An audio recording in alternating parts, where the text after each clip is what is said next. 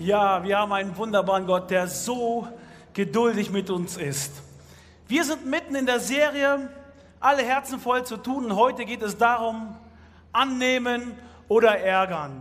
Was gibt Schöneres bei so einem Thema, als mit seiner Frau predigen zu dürfen? Ein Applaus. Ganz ehrlich, ich habe so gedacht, ähm, das passt ja richtig gut. Ne? Eine Frage mal. Wer hat sich in den letzten Monaten mal über seinen Mann geärgert? Mal die Hand hochheben. Ehrlich sein, ehrlich sein. Ich. Oh, ey, die Hand gilt nicht, du die Linke. Ja, und äh, ich, die Männer will ich gar nicht fragen. Ja, ich bin in einer Männerhauskirche, ich weiß, was da abgeht. Wir sind sehr ehrlich zueinander. Ja, Liegt genau. aber nicht an den Frauen. Liegt nicht an den Frauen. Ja, annehmen statt ablehnen oder aufregen, das begegnet uns doch wirklich in den kleinsten Angelegenheiten des Alltags. Nehmen wir mal eine Mutter mit ähm, kleinen Kindern. Das Wertvollste in dieser Lebensphase mit kleinen Kids ist äh, definitiv der Schlaf. Und ähm, wenn der dir mal geraubt wird, also stell dir vor, du legst deine Kinder hin, bist froh, dass du dich endlich hinlegen kannst. Das du legst ich. dich hin, kannst, bist kurz vorm Einschlafen und plötzlich hörst du neben dir, Bist du sicher, dass ich neben dir lag? ich habe äh, gar nicht über dich geredet, mein Schatz. Ach so, Ähm, gut. Ach so, wie? Also, Hallo? schön- Moment. Wie? war- Schön. Okay, alles klar. Schön wäre es, wenn man in diesen Momenten den Schnarcher segnen könnte mit gutem Schlaf und einer guten Nacht. Aber äh, ja, meistens möchte man ihn doch lieber aus dem Bett schubsen. Annehmen statt ärgern. Ich habe heute extra so ein schönes Trikot angezogen. Nur der HSV. Hey, ganz im Ernst. Wer hat sich wieder geärgert, dass der HSV wieder in der Bundesliga geblieben ist? Mal die Hand hoch. Oh, so viele. Gibt es irgendwie sowas in der KfO wie Kirchenausschluss oder sowas? Nicht, ne? Nichts wegen sowas. Cool. Ja, ich sage euch nur eins, liebe Freunde: annehmen statt ärgern. Das ist das Beste, was man machen kann. Und ich finde, dieses Thema betrifft ja nicht nur Ehepaare. Das betrifft ja uns alle, wo wir miteinander irgendwas mit anderen Menschen zu tun haben. In der Schule, ja, ehrlich. Mitschüler miteinander. Der nervt, der guckt ab, der ist faul, dem musst du alles geben. Man kann sich so aufregen. Oder nimm einfach mal deinen Job, Mitarbeiter, Kollege, Chef. Oh, Leute, der Mitarbeiter, der ist so penetrant, der geht mir so auf den Sack, ständig stellt er diese Fragen, kann er nicht mal seine Klappe halten. Annehmen oder ärgern. In der Kirche, wir sind in Hauskirche, wir arbeiten in Teams zusammen. Unglaublich. Oder in der Freizeit, im Fußballverein, im Straßenverkehr, beim Einkaufen, beim Aldi. Gibt zwei Sachen, worüber ich mich aufregen kann. Nicht über meine Frau. Wenn ich an der Schlange beim Aldi stehen muss und die, die zweite oder dritte nicht aufmachen. Warum? Ich weiß, eigentlich habe ich keinen Stress, aber irgendwie und das zweite ist, wenn einer mit 140 auf der linken Spur fährt und ich mit 200 angeschossen komme. Nein, aber manchmal denke ich so, ja, annehmen oder ärgern. Das ist natürlich so, dann muss ich denken, ja, guck mal, der fährt ja nicht so oft auf der Autobahn, der Arme. Ist ja nicht wie du 50.000 Kilometer auf der Straße, der weiß, was er zu tun hat. Ja, danke für dein Mitleid. Wie auch immer, annehmen oder ärgern. Wir haben euch ein kurzes Video mitgebracht. Ich fand das so cool. Schaut euch mal an, die Qualität ist nicht die beste, aber wunderbar schön.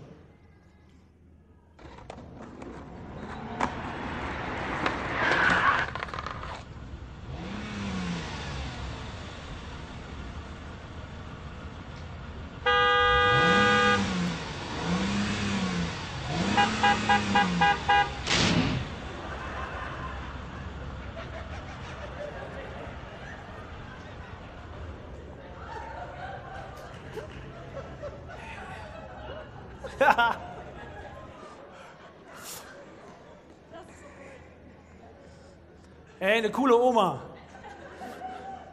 Hat alles richtig gemacht, diese Frau. Ihr Lieben, wenn wir über das Thema reden, dann ist es für uns als Kirche total wichtig. Wir wollen eine Kirche sein, die Menschen annimmt, die Menschen ernst nimmt und wo jeder hier in der Kirche Zeit hat, an sich und an seinem Charakter zu arbeiten. Weil wir alle selbst erlebt haben, wie geduldig Jesus mit uns ist. Ja, wie geduldig Jesus mit mir ist. Wenn ich meine Macken angucke im Umgang mit Menschen, da bin ich so froh, dass es einen gibt, der nicht so zurückpfeffert, wie ich es manchmal tue. Aber wie kommen wir dahin, Dass wir lernen anzunehmen, anstatt uns zu ärgern, zornig zu werden, wütend zu werden. Wir möchten kurz zurückschauen, vor 2000 Jahren. Da lebte dieser Jesus. Was ist da passiert mit ihm selbst? Was wurde mit ihm gemacht? Genau, es gibt ein Volk, das Volk der Juden, das glaubt einer uralten Prophezeiung. Diese Prophezeiung spricht aus, dass eines Tages ein Retter kommen wird für dieses Volk, das aus Nöten befreit, aus Bedrängnissen oder auch aus Sünde. Sie nennen diesen Retter ihren Messias. Von jeher stehen deshalb Menschen auf, die diesen Titel für sich beanspruchen. Seht her, ich bin der ersehnte Retter für euch. Hier bin ich. Ist ja klar, dass sich deshalb die Obersten, die religiösen Führer, Pharisäer genannt, ein ähm, Konzept ausdenken mussten, um diese Menschen zu prüfen. Kann ja sein, dass er es ja wirklich ist, der da auftritt und sagt, ich bin's. Und jede Person, die auftritt und sagt, ich bin es, ich bin euer Messias, euer Retter, der musste durch zwei ähm, Prozeduren. Einmal war es die Beobachtungsstufe, die er durchlaufen musste. Die Pharisäer verfolgen in dieser Stufe die Person auf Schritt und Tritt und ähm, sie dürfen nichts sagen, nichts fragen, nur schauen, was macht dieser Mensch, was spricht dieser Mensch. Daraufhin muss ein Urteil her. Ist dieser Fall ernst zu nehmen oder können wir ihn fallen lassen? Wenn es als bedeutsam eingestuft wird und man denkt, oh, das könnte sein und es ist schon ziemlich auffällig, was er da sagt, tut und ähm, wir von ihm sehen. Wenn es als bedeutsam eingestuft wird, kommt Stufe 2 auf diese Person zu und das ist die Verhörstufe. In der Verhörstufe folgen die Pharisäer der Person, aber von nun an wird durchlöchert. Eine Frage nach der anderen muss dieser Messias ähm, aushalten. Eine mündliche Prüfung nach der nächsten. Und das verläuft alles öffentlich. Das Volk ist ja auch gespannt. Ist es diesmal der ersehnte Retter, der Messias? Dürfen wir ihn jetzt feiern? Wenn das Urteil gefällt wird von den Obersten, von den Pharisäern, dann suchen sie eine Möglichkeit, diese Entscheidung öffentlich zu machen. Dieses Urteil, das sie dabei aussprechen über den, der sagt, er ist der Messias, ist endgültig und gilt. Vor 2000 Jahren ist ein Mensch aufgetreten, Jesus, und er hat gesagt, ich bin der Messias, ich bin euer Retter die Begebenheit, wo nun der Fall auftritt, wie reagieren die Pharisäer? Welches Urteil sprechen sie aus? Nehmen sie ihn an oder lehnen sie ihn ab? Lesen wir in Matthäus 12, 22. Damals brachte man einen Besessenen zu Jesus, der blind und stumm war. Als er ihn geheilt hatte, konnte der Mann wieder reden und sehen. Die Leute waren außer sich vor Staunen und sagten, ist das etwa der Messias? Was passiert hier? Hier vollbringt Jesus ein messianisches Wunder. Das war einer der Taten, die der Messias ähm, vorzuweisen hat. Dieses musste passieren vom Messias aus. Daran kann man ihn erkennen. Das wusste das ganze Volk. Dieses Erkennungszeichen kannte auch das Volk. Und deswegen flippt diese Menge aus. Boah, er hat einen Dämon ausgetrieben, der stumm macht. Das ist ein messianisches Wunder. Und sie rufen, ist das etwa der Messias? Und was passiert jetzt? Was sagen die Pharisäer, die Obersten des Volkes? Doch als die Pharisäer es hörten, sagten sie, der treibt die Dämonen ja nur durch den Oberdämon aus. Sie sagen damit ganz klar, du bist nicht unser Messias. Du bist selbst besessen. Ich will dich nicht sehen. Ich möchte nichts mit dir zu tun haben. Du interessierst mich nicht. Bleib weg. Wem Wort wie diese schon einmal begegnet sind, die können wir nicht so schnell vergessen, wenn wir das hören. Und auch den Schmerz, der Ab, wo Ablehnung, was Ablehnung in uns auslöst. Unglaublich, was dann mit uns passiert. Jetzt müssen wir uns mal vorstellen, dieser Jesus war da. Die Pharisäer haben es gesehen, die religiösen Führer, was er getan hat für die Menschen. Er hat geheilt, er hat aus der, aus der Not gerettet, aus Notsituationen gerettet. Aber diese Menschen beschlossen, ihn abzulehnen und am Ende auch zu killen. Sie sagen sogar, all das, was du tust, ist vom Teufel. Das ist unglaublich. Wenn wir in der Bibel lesen vom Teufel, dann heißt es da, dass er ein Zerstörer ist, dass er ein Mörder ist, dass er der Vater der Lüge ist. Schlechthin alles, was in unserer Welt kaputt gemacht wird, was kaputt geht, hat einen Ursprung in ihm. Das ist sein Ziel, Beziehungen kaputt zu machen, Leben kaputt zu machen, abhängig zu machen. Und Jesus hilft diesen Menschen, tut denen das, was sie brauchen, um zu leben. Und Menschen sagen zu ihm, du bist vom Teufel besessen. Deine Kraft kommt für den Bösen schlecht hin. Totale Ablehnung. Ärgern? Wie ist Jesus damit umgegangen? Ich finde das so interessant, wenn wir dann weiterlesen in der Bibel, da heißt es, Jesus begegnet den Menschen weiter freundlich und respektiert sie. Auch gerade dann, wenn sie eine andere Meinung haben, als er sie hat. Gerade dann, wenn sie ein Leben führen, wo er sagen würde, hey, das passt nicht zu dir, das macht dich kaputt. Bei Jesus heißt annehmen nicht, ich lasse neun mal gerade sein, jeder macht, was er will, alles ist gut. Sondern es bedeutet, ich rede in das Leben der Menschen Gutes rein. Ich segne, die mich verfluchen, ich bete für die, die mich hassen. Er hat das weitergelebt, diese Annahme. Und ich frage mich, wie kann das ganz konkret in meinem und in deinem Leben zum Vorschein kommen, dass wir das so machen, dass diese Annahme in unserem Leben zum Vorschein kommt und nicht der Zorn, der Ärger über Situationen. Genau. Jetzt muss Harry mal von der Bühne und Fridolin erscheint. Als ich Fridolin kennengelernt habe, oh, war er mir ziemlich schnell unsympathisch. Er war so gar nicht mein Typ, ähm, war mir unangenehm. Seine Art, die hat mich einfach genervt. Er hat so viel gelabert. Ich war gelangweilt von dem, was er zu erzählen hatte. Hat sich immer in den Mittelpunkt gedrängt und geizig war er. Alles hat er geschnurrt, alles hat er angenommen, aber meint ihr, er hat was abgegeben? Und dann bin ich mal mit dem Auto gefahren. Ich habe ja so einen Hals bekommen. Der tuckert da mit 40, das kann ich ja gar nicht. Das kann ich ja gar nicht ab. Oh, das nervt mich. Und ähm, oh, letztens habe ich mit dem über seine theologischen Ansichten geredet. Schrecklich, wie oberflächlich. Also mit, wenn es wirklich geht, dann mache ich einen Riesenbogen um den Typen. Der ist mir so unsympathisch. Also für mich, ähm, genau. So oder so ähnlich sieht doch ganz, ähm, ehrlich gesagt, die natürliche menschliche Reaktion auf Menschen, die wir nicht sympathisch finden, die uns nerven, die uns vielleicht beleidigen, aus. Es ist total natürlich, dass ich doch so gedacht habe, oder? Ja, wie geht es mir, Fridolin, zu wissen, dass sich jemand ständig über mich ärgert, mich ablehnt, mir nichts zutraut, ich abgeschoben werde. Echt kacke, gefällt mir nicht. Das tut auch weh. Und ganz ehrlich, ich ziehe mich zurück. Ich will mit den Menschen nichts zu tun haben. Bevor ich weiter verletzt werde, bleibe ich lieber alleine. Ich verweigere mich den Menschen.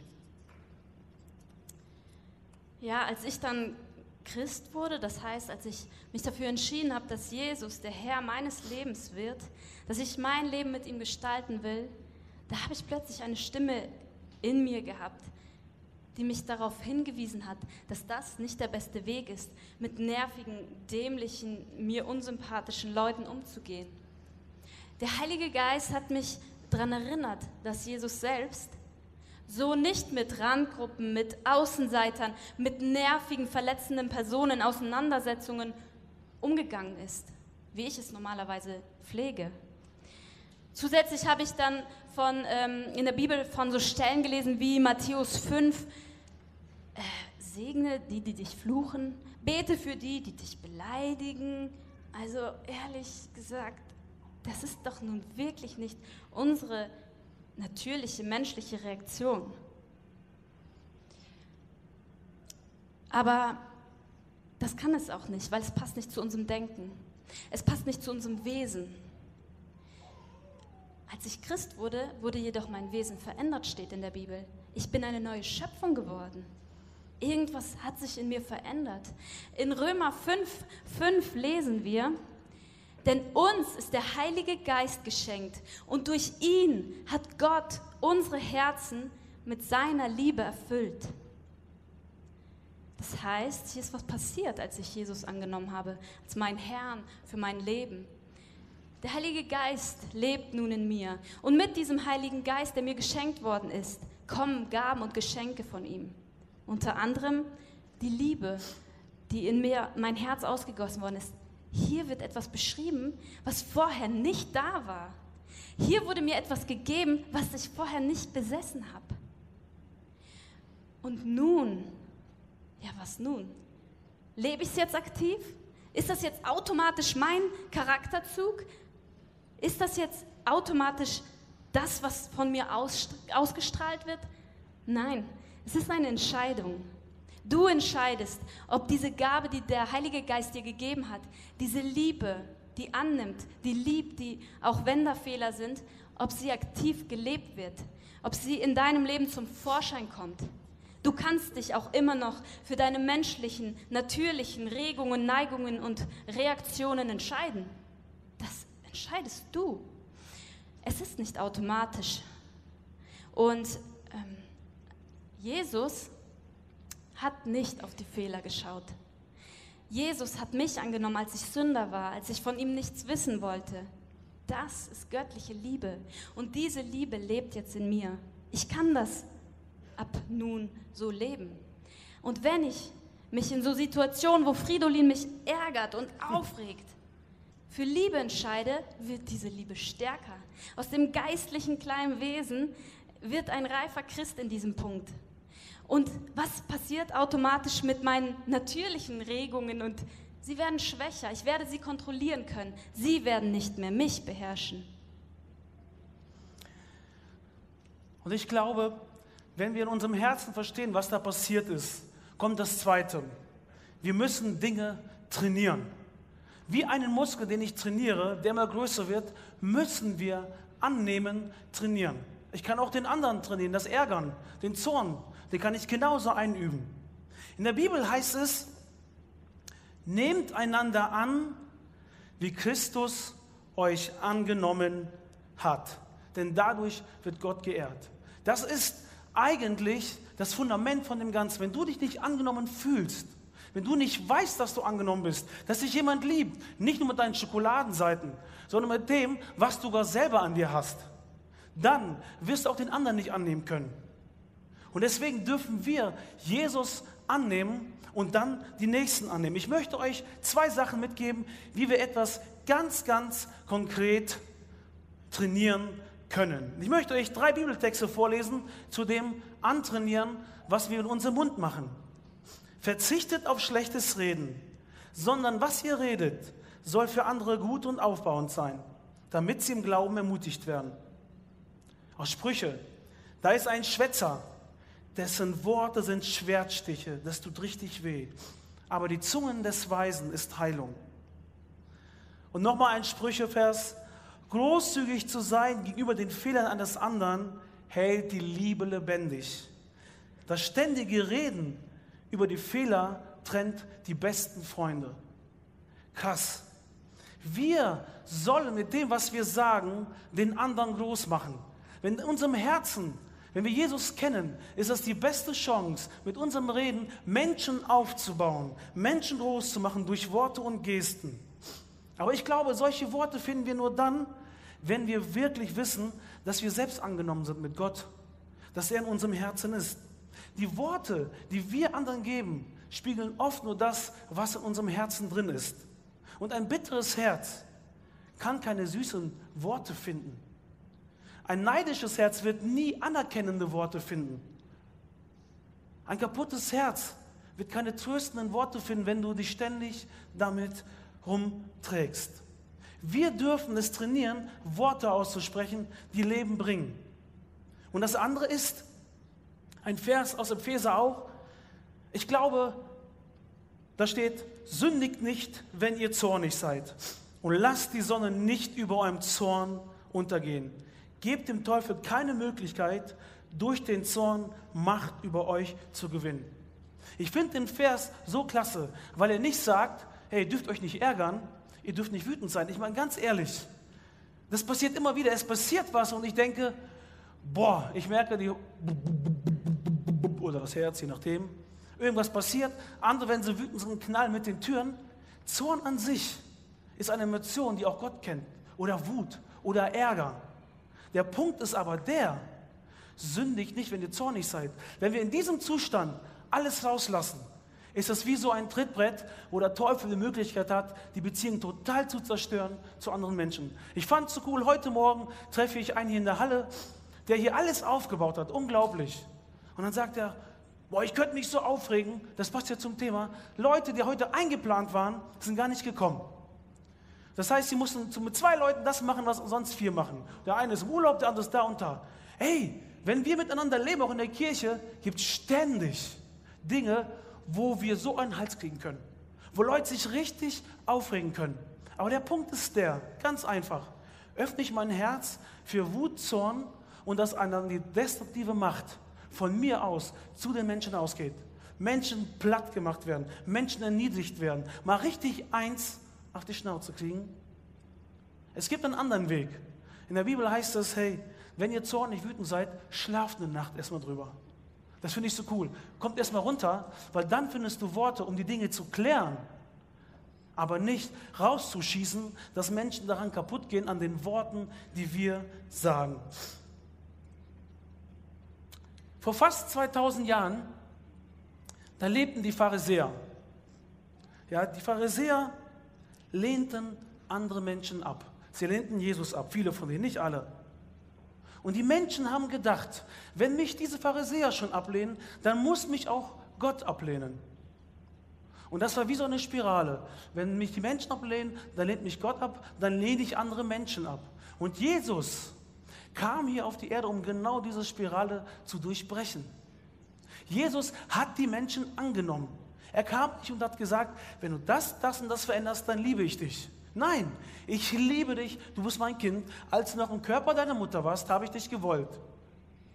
Und dann, wenn wir das verstehen, fängt Jesus uns Dinge zu geben, die für unser Leben gut sind, die für unser Leben eine positive Richtung geben, die Negativität aus unserem Leben rausholen. Das will er.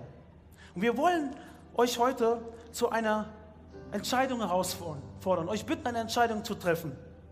Und diese Entscheidung wird uns echt helfen, unseren Umgang miteinander viel besser zu führen. Es ist einfacher zu leben mit dieser Entscheidung, die du triffst.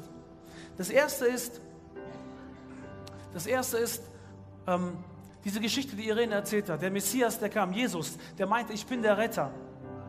Ich glaube, wenn du versuchst, an deinem Charakter rumzubasteln, mit deiner eigenen Kraft, es wird, du wirst nicht weit kommen. Du wirst nicht weit kommen. Wir schaffen es alleine nicht.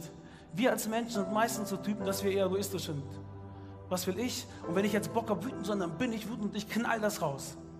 Ich glaube, wir brauchen Jesus.